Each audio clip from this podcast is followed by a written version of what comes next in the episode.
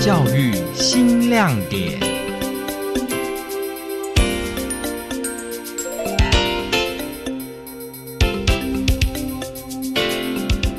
各位听众们，大家好，欢迎收听我们今天的教育新亮点。谈到嘉义民雄，大多想到的都是鬼屋、鹅肉还有凤梨，但是呢，其实民雄乡有很多不一样的地方特色。而中正大学重构大学路计划和传播系的中正之声联合推出了《我的民雄朋友们》的声音节目，从返乡青年在地出身的艺术创作者以及连锁便利商店变身社区杂货店，到都市人移居当农妇等等，一一的专访地方的小人物。而该节目呢，将在各大 Podcast 平台来上线。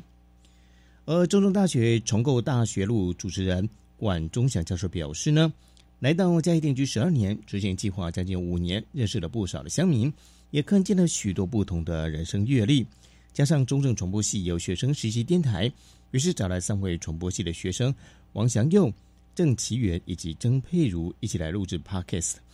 借着广播来跳脱时空的限制，让大家都有机会能够了解身边最熟悉的陌生人。呃，当时会做这个节目，是因为我们呃之前有一个 USR 的计划，大学社会责任计划。然后，因为我们在这四年多的执行期间，就认识很多民雄在地人。那因为我自己从台北搬过来，我的户籍也迁到民雄，所以我本来在民雄就有一些朋友。那所以，因为认识很多的民雄的人啦，呃，我们也发现在这里是卧虎藏龙。虽然很多人都觉得啊，乡下地方很无聊，或者是很多大学生来这里。可能就觉得，哎，他为什么会来这么偏僻的地方？那他的认同感很低，他的认识也很少。所以我们希望透过这个节目呢，来让大家了解到，在一个乡村里面，他事实上是有各式各样的人。然后这个每个人都有他自己的故事，然后每个人都有他独特的专长，每个人都有他关心社会的方式。所以，呃，很多的时候我们。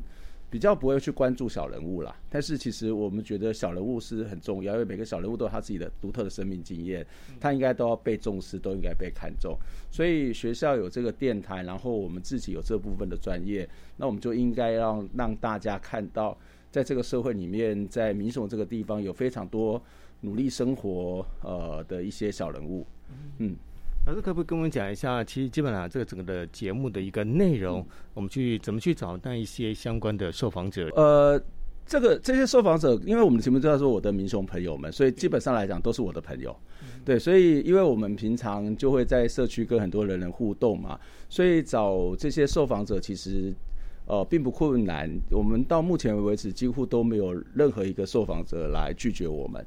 那我们在找受访者的时候，一部分是因为认识熟悉，另外一部分也会呃去考虑到这些的不这受访者里面的多样性嘛，哈，就是我们的受访者里面有农夫，也会也会有牧师，也会有 seven 的老板，然后也会有咖啡馆的老板，然后呃也有从外地嫁到这里的呃小农女，就从事农业的女性，然后也会有鸡童，也会有牧师，然后也有艺术工作者。然后呃也会有这个台文的作家，所以你就看到这个这个组成就会非常非常多元多样。那所以我们的内容大部分都是以专访为主，所以会谈他自己的呃看如何看待民雄的变迁，如何看待民雄的发展，然后呃他自己的专业是什么，他自己的专业跟民雄之间的关系，然后也会看到有一些他比较有趣的故事，例如说。呃，像我们这里，我们前前几集播了一个故事，就是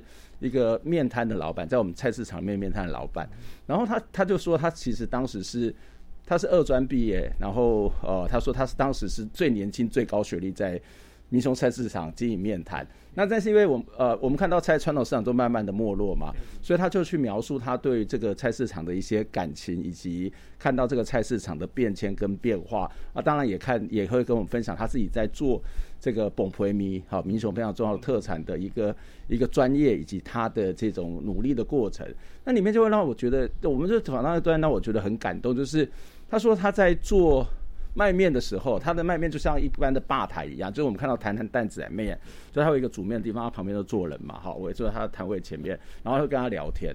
啊，他就变成是心灵导师，他会去开导一些心情不好的人，他会去协助一些人的家庭的可能面临到了婚姻的问题，或者是一些亲子之间的问题。那我就说你这个你怎么卖面面搞成像做深夜食堂一样？就我们传统看到菜市场，我们都不会看到这一面，或是我们看到菜市场传统市场，大家就是有怀旧。可是你在这个访谈的过程当中，你会看到很细腻的这些人很努力的过生活，但是他很努力的去协助别人，他还很努力的去把这个菜市场，应该讲说他不经意的把这个菜市场这个面摊的功能做成一个社区很重要的据点。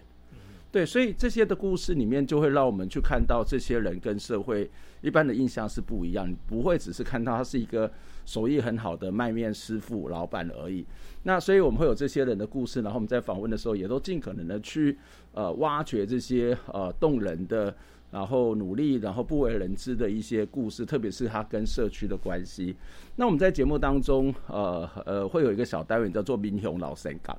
民雄老生糕是由我们同学自己去制作。那因为过去的民雄文教基金会，他们做了很多民雄先贤小传、乡贤小传，所以同学就把这些呃过去为民雄努力的一些人，可能是一个知识分子，可能是一个呃议员，可能是一个画家，可能是一个呃一个地主，或者是他可能是政治人物，然后就把这个已经写好的东西全重重新写成台文。然后用我们配着爵士乐，然后去念这个老先生老神高的故事，所以我们就觉得这是在向老神高致敬。那我们在节目里面也会有一个单元是请我们的受访者啊点一首歌给我们的听众，然后会发现每个人点一首歌都是有故事，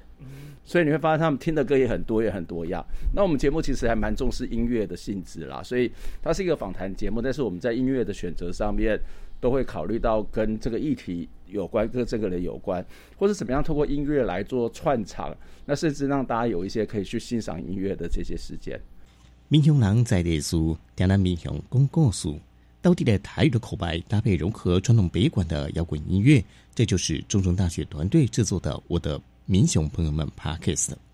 呃，管仲祥表示呢，这些民雄的小人物不止专注在自己的生活，有更多的时间都是在照顾乡亲，也打破了店家和社区之间的隔阂。因为我们看到很多的 Seven 其实是一个国际的连锁企业嘛，那我们其实在学校读可能会读到什么万能店员、血汗超商啊，然后他们可能每个店都长得一模一样啊，在里面工作的人都非常的机械化、去技术化，那这当然是很多便利超商会有的一些问题嘛。可是这里的 Seven 很不一样，它是把 Seven 变成在地干嘛的呀。就是他把一个国际的连锁企业变成是一个在地干嘛店，所以你从这个 Seven 的外面，或是从里面的装饰跟摆设，你就看到很不同。例如说，我们通常叫丰收小七，在丰收小七里面，它有量血压的器具，因为这里的长辈很多。然后在丰收小七的外面的停车场旁边会有跳格子，就是我们小时候玩的天空啊，会跳格子。然后他在里面会看到。呃，这些店员的一些呃，就是说他们会办很多的亲子活动，那他们也有一些书柜，是专门在放亲子图书。他甚至可以有小的脚踏车，让小朋友可以在里面可以有一些简单的会玩的东西。然后他们也有一些阅读区，这阅读区真的。布布置的很像图书馆，然后里面也可以看到很多民雄的意象，有打猫的猫的意象，或是民雄的文化地图、丰收村的文化地图，所以它就跟我们的在地的干妈点是差不多。那它不是只有在摆设上面不同，它还有在邻里的关系上面跟人家不一样。例如说，他们会出来参加社区的打扫，然后他们会跟社区的呃这些店家做策略联盟，然后例如说。他也讲了一个故事，就是，呃，我们学校的同学有时候会发生车祸嘛，那他会去协助同学帮忙去处理车祸的问题，然后甚至会到医院把同学载回来，因为车祸可能车子坏掉，他就回来照再回来，然后去照协助照顾同学。我觉得这是干妈讲才会有的功能跟角色，在一般的便利商店你实际上很少看到。以上就是我们今天的教育新亮点，跟各位听众朋友来介绍中正大学所推出的《我的民雄朋友们》Parkes 节目，如何将大学资源和社区结合，让更多人来了解在地的特色。那段时间的关系，我们节目就进行到这个地方为止。我是林启宏，谢谢您收听，这里是教育广播电台。